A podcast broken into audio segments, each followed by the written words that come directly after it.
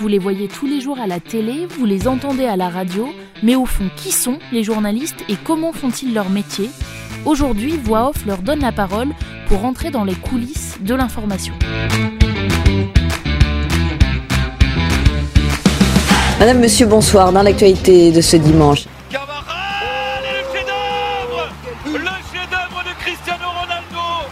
Édition spéciale consacrée à ces euh, fusillades qui ont éclaté dans la soirée. Excusez-nous, nous avons un petit problème technique.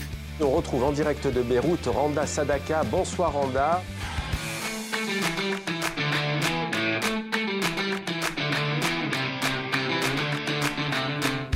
Aujourd'hui, dans Voix Off, on va parler fake news et vérification de l'information avec Fabien Lebouc, journaliste au service Check News de Libération.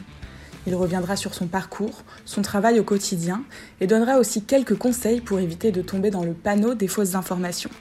Bienvenue dans Voix Off. Donc bonjour Fabien, euh, tu es journaliste à Libération et avant ça tu es passé il me semble par une école et par plusieurs médias. Est-ce que tu peux nous parler un peu de ton parcours? Oui, alors je suis étudiant, enfin, j'étais étudiant de l'ESJ euh, promo 91. Euh, en deuxième année de master, j'ai fait une alternance au service web de RFI qui s'est euh, conclue donc fin, enfin, en septembre 2017. Et après ça, j'ai intégré direct à la sortie de l'école euh, le service Désintox de Libération. Il s'appelait encore Désintox à l'époque. Rapidement, le service Désintox est devenu Check News, à peu près au moment de mon arrivée. Pour remettre un petit peu dans le contexte, euh, Check News au départ c'était une, une, expérience qui avait été lancée pendant la campagne présidentielle de 2017 pendant seulement trois jours avec une équipe dédiée. Euh, c'était donc euh, le service des intox qui avait cette responsabilité. Le principe de Check News c'est qu'ils recevaient des questions et ils y répondaient. Donc ça, ça a été le test pendant trois jours à la présidentielle 2017. Ça a bien fonctionné et en fait la décision a été prise de pérenniser cette initiative à partir de la fin 2017 et euh, petit à petit le service Désintox s'est transformé en service Check News. C'est à cette occasion-là que j'ai pu avoir un contrat qui s'est pérennisé à, à Libération, euh, puisque j'ai été pris d'abord en CDD et ensuite c'est devenu un, un, CDI en début 2018. Et euh, toi, au sein de Check News, quelles sont tes missions Comment ça se passe un petit peu? Alors, le principe, donc, Check News, on reçoit des questions soit via un formulaire, soit via les réseaux sociaux. Euh, ensuite, on se les répartit entre nous et on va faire des articles pour répondre aux questions des gens. Euh, moi, mes missions, euh, elles vont être essentiellement journalistiques. Ça va être de voir les questions qui arrivent, de discuter avec le reste de l'équipe, notamment avec nos chefs, de la pertinence des questions. Cette pertinence des questions, on l'évalue en fonction de est-ce que c'est un sujet d'intérêt général, est-ce que c'est un sujet qui est d'envergure un petit peu, est-ce que c'est pas trop personnel, enfin ce genre de choses. Et, euh, et, à partir de là, donc on va se lancer sur les sujets. Moi, j'ai une petite spécialité qui s'est créée sur, euh, au fil de l'eau. À mesure que les questions arrivaient, je me suis rendu compte, euh, et que j'écrivais des articles, je me suis rendu compte que ce qui m'intéressait le plus, c'était, on va dire, les questions de police, justice, un petit peu terrorisme, sécurité. Ça, c'est pour les thématiques. Et ensuite, on va dire plutôt du côté de la pratique et des outils que j'utilise dans mon travail. Euh, je me suis spécialisé dans un certain nombre d'outils d'investigation en ligne, ce qu'on appelle donc euh, l'enquête en source ouverte ou OSINT euh, en anglais. Un peu de ça, un petit peu de data journalisme aussi. Tout ça que j'ai appris finalement, enfin, dont j'avais déjà eu des aperçus à l'ESJ, mais je me suis perfectionné en fait à mesure que je travaillais avec, avec ces outils-là. Et pour ceux qui ne connaissent pas, est-ce que tu peux expliquer un peu comment, comment, par exemple, tu traites une question et comment tu vas vérifier une information via des sources ouvertes sur Internet Alors, euh, Check News, c'est un service qui donc est héritier de Desintox. Pour remettre le truc dans le contexte, Desintox c'était vraiment purement du fact-checking, au sens où on prenait la parole politique, essentiellement politique, et petit à petit ça s'est mué aussi en rumeurs sur les réseaux sociaux, et on vérifiait ça. C'est du fact-checking, on va dire, pur et parfait. Desintox, c'est le premier exemple du genre en France, ça a été créé en 2007. Quand Check News est arrivé, on a continué évidemment à recevoir euh, des questions qui nécessitaient des vérifications. Donc on est toujours attaché au fact-checking, on en fait toujours beaucoup, mais on reçoit aussi d'autres questions, parfois qui débouchent sur des enquêtes, sur des papiers explicatifs, etc. Comment vérifier une information Il euh, n'y a pas de manière simple et unique évidemment de, vérifier une info. Euh, L'idée, ça va être de partir euh, de ce sur quoi on nous interroge, souvent ce qu'on soupçonne être faux, entre guillemets, prendre l'exemple d'une parole politique, On va prendre euh, très précisément ce qui est vérifiable dans la parole. On ne va pas vérifier par exemple des idées ou, ou des propos trop généraux. On essaie vraiment de s'attacher à des choses qui ont l'apparence de la factualité. Et euh, nous, dessus, on va aller chercher, euh, on va aller confronter cette parole, ce discours premier, à euh, un certain nombre de sources. Ces sources, elles sont multiples. ça va pouvoir être aller chercher auprès des, par exemple, des producteurs de données comme l'INSEE, donc les données officielles, ou les ministères. Ça va parfois être sur une, si on est interrogé sur une séquence très précise, une scène très précise. Là, ça va être tout à fait autre chose. Ça va être d'aller chercher plutôt des sources locales. Donc, ça peut être la justice, la police, mais ça peut aussi être des témoins, des voisins. Euh, tout ce travail, il se fait essentiellement donc euh, depuis la rédaction, donc euh, par téléphone, par mail. L'idée, ça va être de contacter les gens pour les faire parler. De même, on va aussi parfois enquêter sur, sur la circulation d'une information en s'intéressant à comment une rumeur s'est propagée d'un réseau social à l'autre, en essayant d'investir euh, les groupes Facebook dans lesquels euh, ce type d'information circule. Il faut, faut, faut, être assez clair hein, sur, quelque chose. Le fact-checking donne souvent l'impression d'être une espèce de label qu'on va mettre sur les informations. On va dire c'est vrai, c'est faux. C'est parfois c'est le cas, mais c'est très réducteur de voir le fact-checking uniquement comme ça. Le fact-checking, en fait, consiste essentiellement à apporter du contexte, euh, des éléments complémentaires et des éléments factuels, évidemment, euh, pour euh, traiter une information.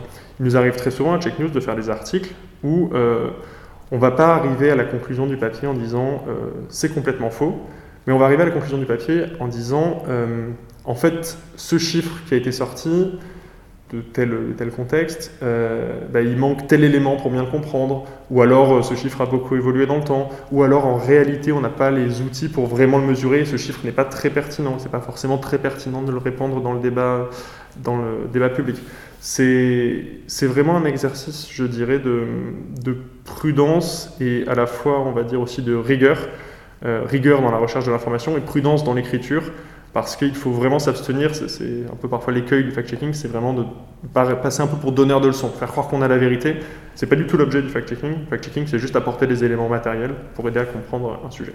Et euh, depuis quelques années, on voit des fake news euh, se répandre de plus en plus souvent sur les réseaux sociaux et prendre de plus en plus d'ampleur. Est-ce que tu considères que ton travail, par exemple, est essentiel pour euh, les endiguer ou pour essayer de rester dans le plus vrai possible? Euh, alors, si mon travail est essentiel, euh, je ne sais pas. J'ai la faiblesse de croire qu'il est utile, euh, même si parfois on aimerait, faire mieux. Concrètement, quand on va prendre un discours, mettons, je ne suis pas fan de l'emploi du terme, je, je l'emploie pour simplifier. On prend un discours qu'on va qualifier de complotiste, sur n'importe quel sujet. dans le discours complotiste, il va y avoir des émetteurs qui sont strictement convaincus que leur discours est vrai, des gens qui sont à l'inverse plutôt rangés derrière le journalisme, les médias de vérification, etc. Et entre les deux, il y a une immense zone grise. La majorité des gens, en fait, euh, ne sont pas convaincus par avance que le discours complotiste est vrai ou que les médias ont toujours raison. Nous, ce qui va nous intéresser avec l'équipe à Check News, c'est d'aller essayer de parler à ces gens-là.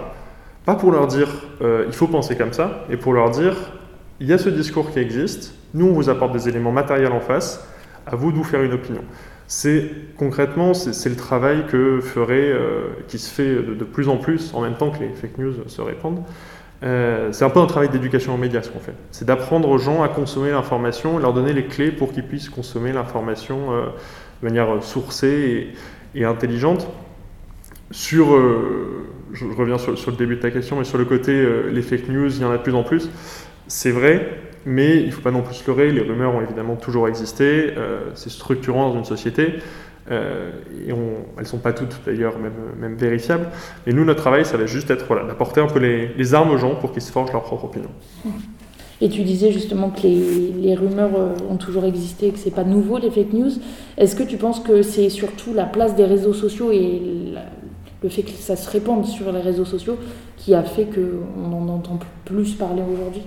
Pense qu'il y, a eu une prise de conscience de ça euh, en 2000, euh, lors de l'élection de, Donald Trump en 2016, où en fait on, s'est rendu compte que euh, certains discours qui étaient parfois fallacieux ou très orientés ont eu une vraie caisse de résonance sur les réseaux sociaux, Facebook, enfin on desquels notamment Facebook.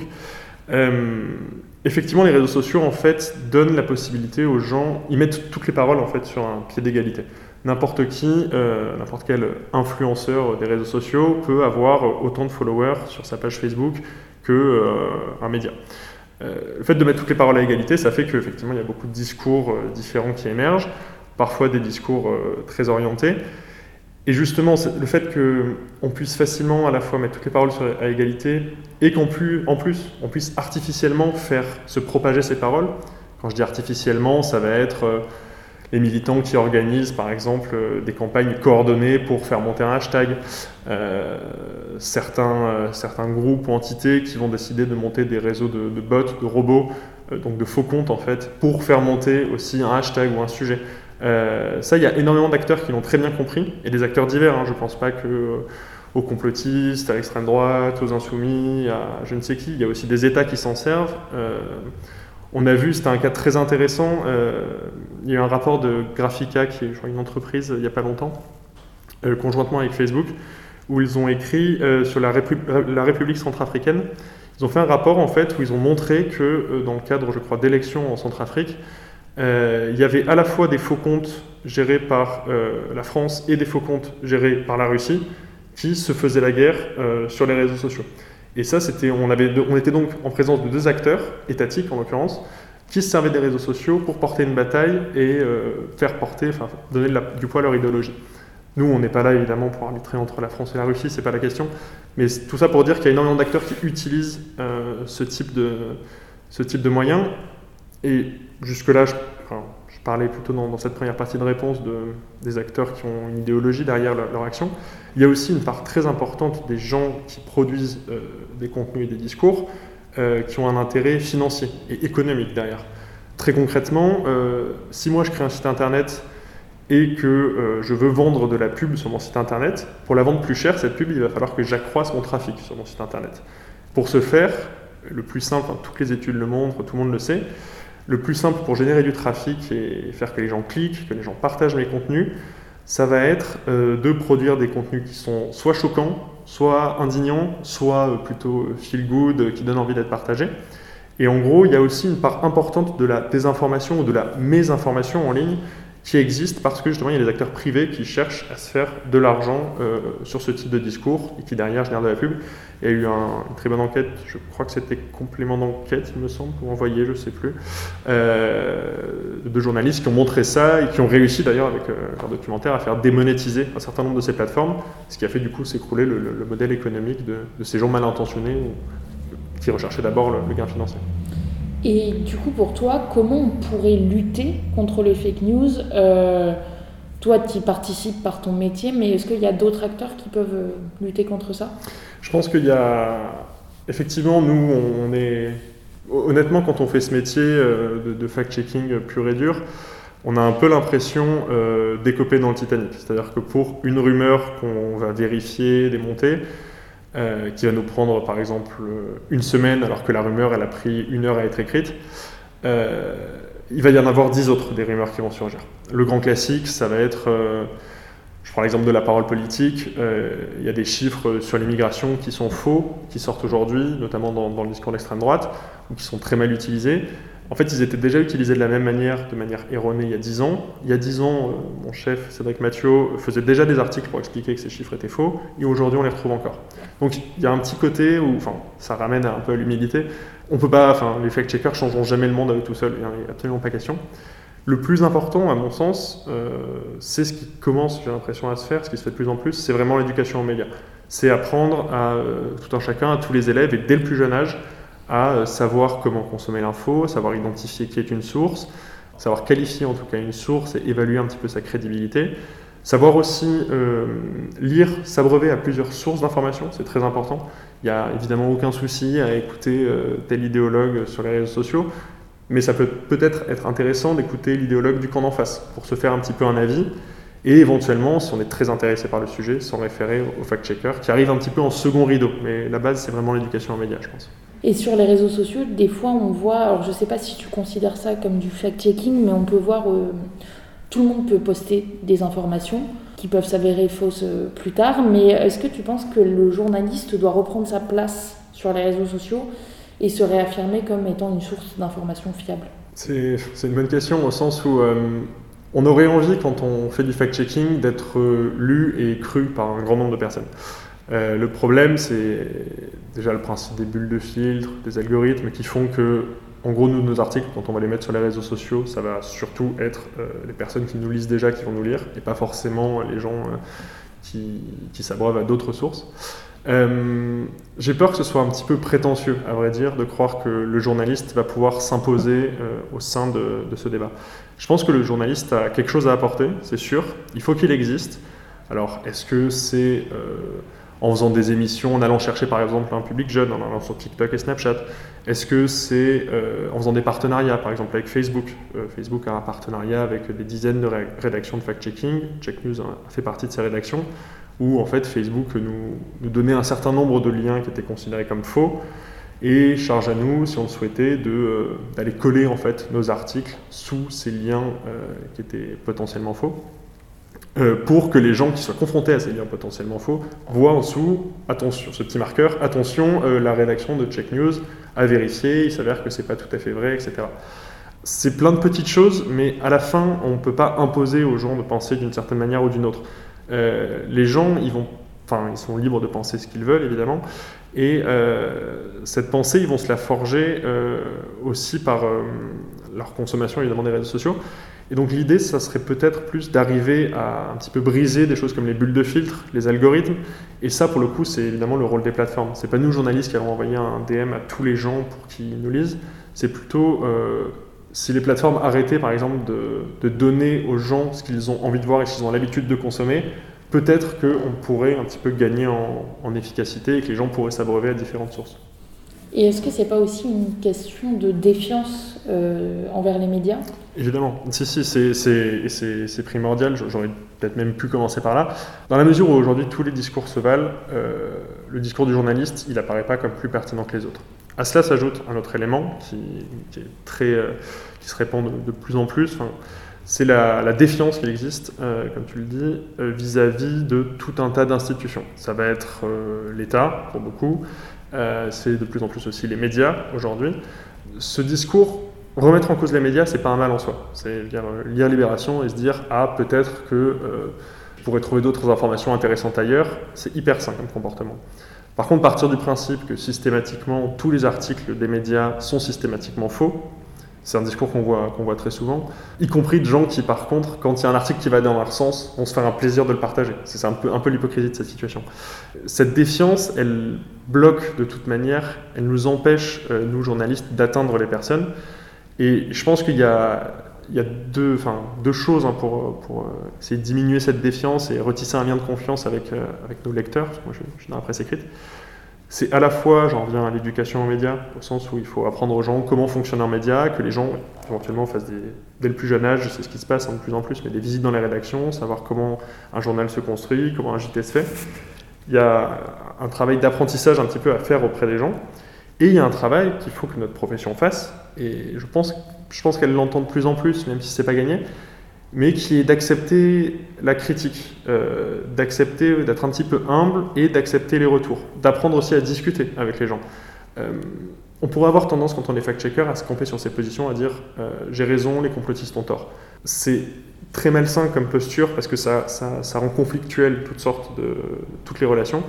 L'idée, c'est plus voilà, d'accepter les remarques et éventuellement de prendre le temps de, de discuter. Alors, est-ce que ça doit se faire en vrai? Est-ce que ça doit se faire via les réseaux sociaux, via des chats? Je ne sais pas. Mais euh, il y a un double mouvement et il faut aller chercher des deux côtés pour, euh, pour diminuer cette défiance. La question de la présidentielle se pose, je pense, pour vous euh, maintenant. Quel est, qu'est-ce que tu dirais, enfin, quel est votre principal défi pour couvrir cette présidentielle et pour fact-checker en fait tout, tout ça? Nous, on a vraiment un truc très particulier à Check News, c'est comment on fonctionne à partir des questions qu'on nous pose. On est toujours dépendant de ce flux de questions euh, entrant. Nous, un des premiers défis, ça va être que nos lecteurs et nos lectrices nous interrogent euh, sur les sujets de la présidentielle. Ça va vraisemblablement, vraisemblablement se faire euh, de soi-même. Par exemple, là, on est dans le Covid, on a énormément de questions qui portent sur le Covid, c'est logique. Là, on va enclencher une séquence qui va être très politique. le Covid aura un rôle, évidemment, mais il y aura beaucoup d'autres questions ça va être de susciter les questions qui peuvent nous permettre, nous, d'arriver à éclairer le débat. Dans la mesure où on s'autosaisit jamais, on crée jamais nous-mêmes nos propres questions, il va falloir que, enfin, il va falloir, on aimerait que les gens euh, nous posent des questions sur la présidentielle, sur les paroles politiques, sur les discours, sur les candidats, sur les campagnes, euh, les programmes. Ça, c'est en train de se faire petit à petit, on commence à le voir. Et en fait, on a conscience de quelque chose, hein, c'est très concret, c'est que plus on répond à des questions sur un sujet, plus on a des questions sur ce sujet. Ça a été le cas avec les gilets jaunes, puis ça a été le cas avec le Covid. Et là, l'idée, c'est qu'on va essayer de s'enclencher un petit peu dans une démarche de prendre toutes les questions qui sont un peu politiques, qui portent en tout cas sur des, déclarations, des programmes politiques, et d'en faire le plus possible pour ensuite générer encore plus, euh, encore plus euh, de questions. Et est-ce que vous avez des limites à Check News, des questions que vous refusez parce que, euh, je sais pas, par exemple, est-ce qu'il y avait des questions sur Éric Zemmour avant qu'il soit candidat et vous avez refusé de le couvrir parce qu'il n'était pas encore candidat ou des choses comme ça? Euh, alors, des questions qu'on refuse de couvrir euh, de base. Euh, on s'aventure pas dans des trucs, ça, ça semblait bête, mais on a déjà reçu la question est-ce que Dieu existe? C'est évidemment pas à nous de le trancher. On se refuse aussi aux questions sur la vie privée des gens. très souvent, on a parfois aussi des questions de, de, type la nature du lien entre deux personnes ou ce genre de choses. Ça, c'est des choses qu'on fait pas.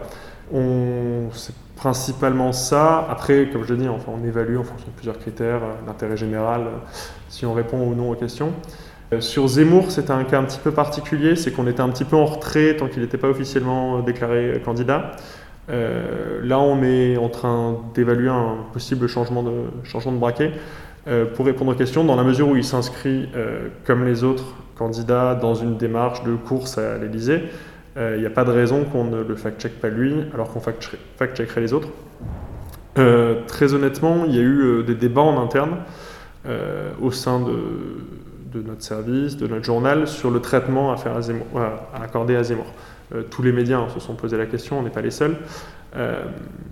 Est-ce que, par exemple, dans un discours qui est celui de Zemmour, qui est radical, d'extrême droite, il est vraiment pertinent quand Zemmour dit, par exemple, qu'il y a 400 000 immigrés qui arrivent chaque année en France, qu'à la fin du mandat d'Emmanuel Macron, ça fait 2 millions de personnes immigrées qui sont arrivées en France.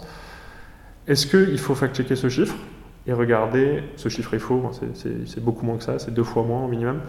Euh, est-ce qu'il faut regarder ce chiffre et le vérifier factuellement avec les données dont on dispose?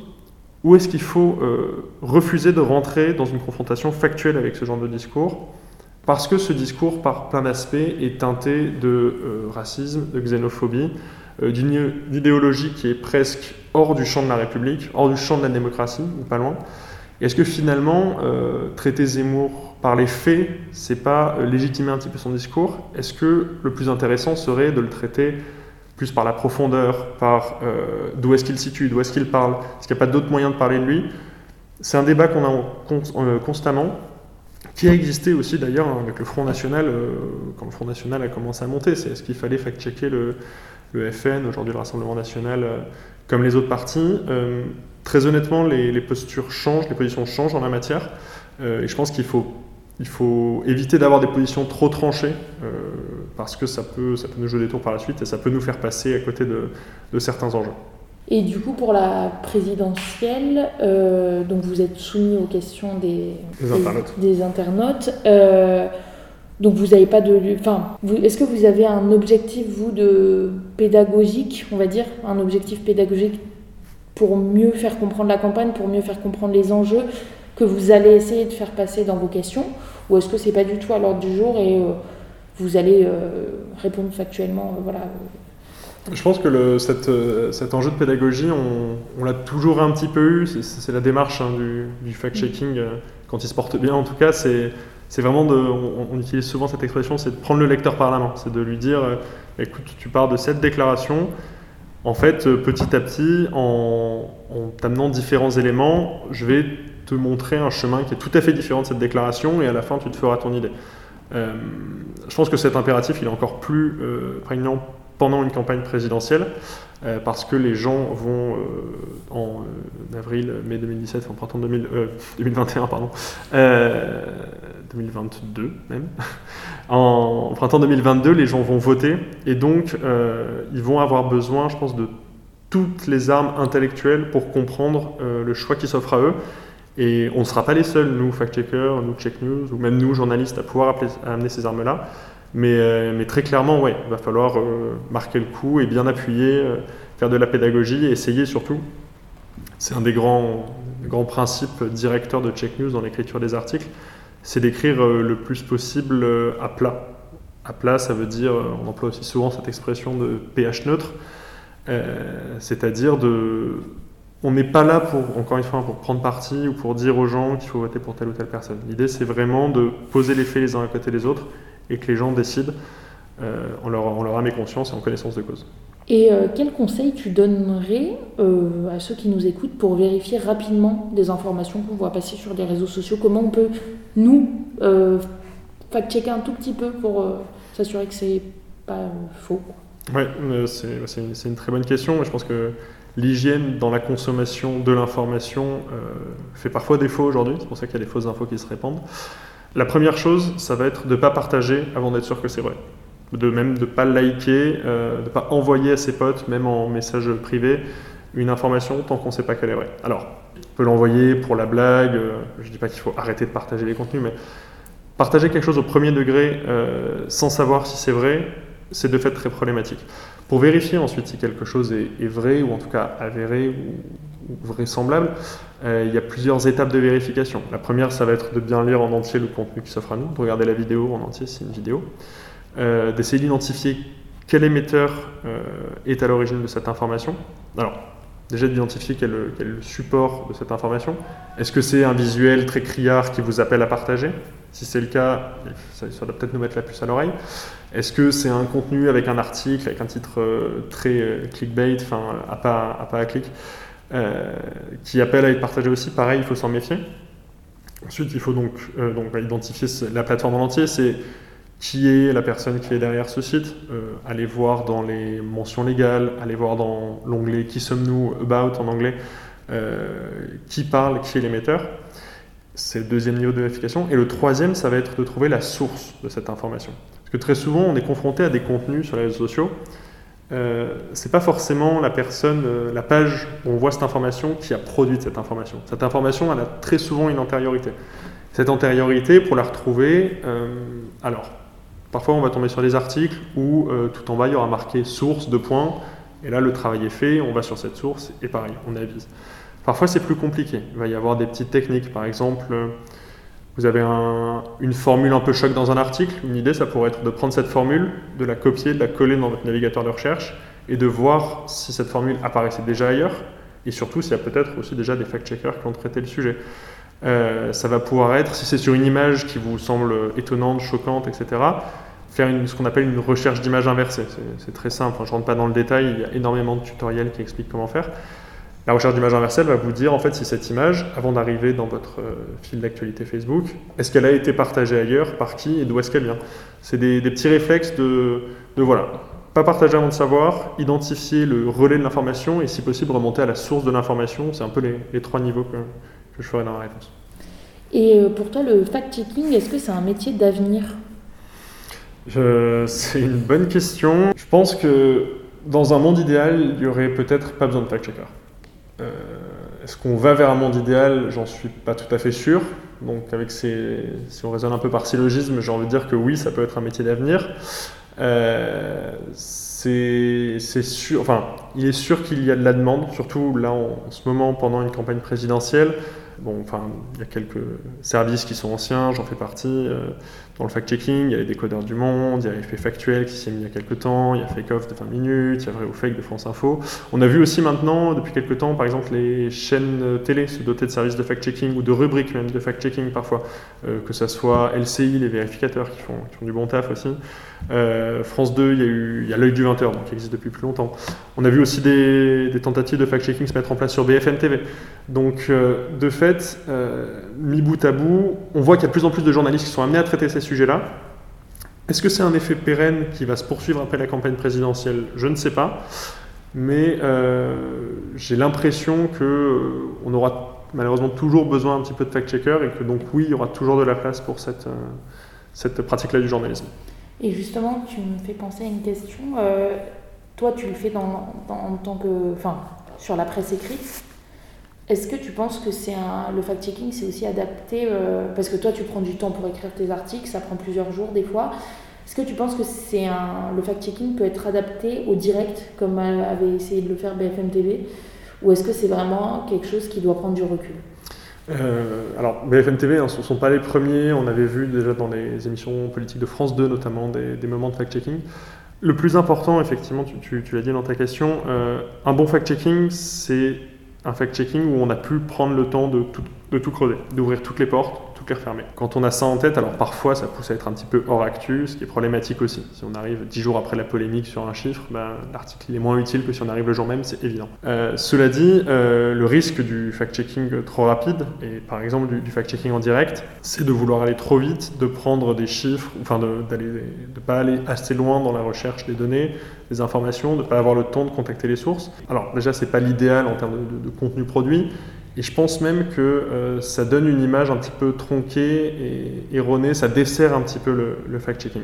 Très concrètement, enfin, ça dessert en tout cas les gens qui s'identifient comme fact-checker. Si je prends l'exemple de BFM TV, du débat euh, Zemmour-Mélenchon, euh, il y a eu des tentatives de fact-checking en direct. sans juger de, ce qui a été produit, la réaction qui a été celle des candidats à ce moment-là, donc de Zemmour et Mélenchon, ça a été de se moquer, d'invectiver la journaliste et plus largement le fact-checking. Cette journaliste n'y est pour rien, son équipe n'y sont absolument pour rien, ils avaient juste trop peu de temps pour vérifier des informations. Et le résultat, ça a été qu'on a vu par la suite, non seulement la réaction des candidats très hostile, mais en plus on a vu ensuite fleurir des articles sur euh, ces fact-checkers euh, qui prétendent détenir la vérité alors qu'ils font n'importe quoi. Ce qui est, je trouve, une attaque un petit peu malhonnête, parce qu'en fait, il y a plein de fact-checking différents, euh, et, le meilleur des fact-checking reste celui qui, peut prendre le temps d'être écrit. Et qu'est-ce que tu conseillerais à quelqu'un qui voudrait se lancer dans une carrière euh, de fact-checker et qui a besoin d'avoir un peu d'infos sur, euh, sur ce qu'il faut faire pour ce qu'il faut mettre en place pour y arriver? Concrètement, il y a trois sources principales de, des informations, de mésinformations, de rumeurs. L'historique sur laquelle on a travaillé d'abord, c'était le discours politique. Euh, plus récemment, on vient d'en parler, ça a été les réseaux sociaux. Et de manière un petit peu euh, tierce et minime, il y a parfois aussi des moments où on corrige les confrères et les concerts, ce qui n'est jamais l'exercice le plus agréable. Il nous arrive même d'écrire, nous, Check News, que Libération a écrit un chiffre erroné dans un article, euh, que ce soit un article de la veille ou un article de 10 ans auparavant. Et voilà, on a ces trois sources, politique, réseaux sociaux, médias. Et donc du coup, ça nécessite, vouloir faire du fact-checking, ça nécessite de connaître un petit peu ces trois émetteurs-là. Donc euh, suivre un petit peu la politique, comprendre un petit peu le fonctionnement des réseaux sociaux et s'intéresser, euh, y compris au cercle très éloigné de ses centres d'intérêt, ce qui se passe ailleurs sur les réseaux sociaux que dans sa propre bulle de filtre, et avoir une lecture euh, critique et attentive des médias. Concrètement, le fact-checking, on peut se spécialiser sur le tard, moi ça m'est arrivé, mais je ne connais pas de, il doit y en avoir évidemment, mais je connais très peu de fact-checkers qui sont arrivés en disant euh, Moi, je vais fact-checker tel domaine. Euh, être fact-checker, c'est en fait être journaliste généraliste, donc connaître un petit peu tous les domaines l'éco, la santé, l'environnement, euh, les chiffres de la délinquance, puisqu'on en parle souvent, etc. Et savoir un petit peu jouer sur, sur tout ça. Donc, ça nécessite d'être polyvalent, critique dans, sa consommation d'informations et, et d'avoir voilà, un petit peu de, de, bon sens pour organiser tout ça. Et est-ce que tu vois quelque chose à ajouter par rapport à tout ce qu'on a dit, euh, tout ce qu'on a évoqué, ou pas? Si, si, bah, je pense que faut bien garder en tête hein, que le, fact-checking n'est pas, n'a jamais été, ne sera jamais l'alpha et l'oméga du journalisme. Euh, il y a une pratique du fact-checking, par exemple, qui est euh, très proche de ce qu'on appelle de manière vaguement péjorative le journalisme assis. C'est du journalisme qu'on fait depuis la rédac, on contacte les gens par, mail, par les réseaux sociaux, par téléphone. Euh, c'est vraiment un aspect du journalisme euh, qui n'exclut pas euh, tous les autres, tout au contraire, qui vient juste le compléter en fait. parfois, ça, le fact-checking va verser dans l'enquête, mais l'enquête c'est aussi très important. Parfois, le fact-checking va arriver après un reportage, mais le reportage c'est aussi primordial. Enfin, se déplacer, aller sur le terrain, c'est nécessaire pour, pour, faire du journalisme et pour construire des journaux, des JT. donc, il faut vraiment pas se dire que le fact-checking c'est autosuffisant. Et un autre truc, par contre, euh, que je, prends l'occasion de le dire aux jeunes journalistes qui pourraient nous écouter ou aux jeunes futurs journalistes, euh, c'est que le fact-checking, c'est de loin, je pense, enfin, je dis pas ça pour moi, ça va sembler prétentieux, mais c'est, je pense, la meilleure école de formation au journalisme qui existe. Pourquoi? Parce qu'en fait, ça vous amène à avoir une rigueur dans l'écriture, dans la recherche des infos, euh, qu'on n'a pas forcément le temps d'apprendre dans tous les domaines du journalisme. Euh, l'avantage d'un fact-checking quand c'est bien pratiqué, c'est qu'on va vous laisser du temps pour creuser, donc pour produire des contenus de qualité. En plus, ça va vous laisser la possibilité de creuser plein de domaines différents, donc de savoir ce qui vous intéresse. Et, euh, ça, c'est vraiment quelque chose que, que j'ai pu apprécier euh, à Check News, c'est justement y passer les quatre premières années à la sortie de l'école. C'était vraiment une super expérience et j'enjoins tous les gens qui voudraient faire du journalisme à, à passer par cette école. Merci encore à Fabien Lebouc d'avoir répondu à nos questions. Ses propos ont été recueillis au micro de Margot Liagre. Nous, on se retrouve dans deux semaines pour un nouvel épisode de Voix Off. Et d'ici là, n'hésitez pas à laisser une note au podcast et à le partager autour de vous.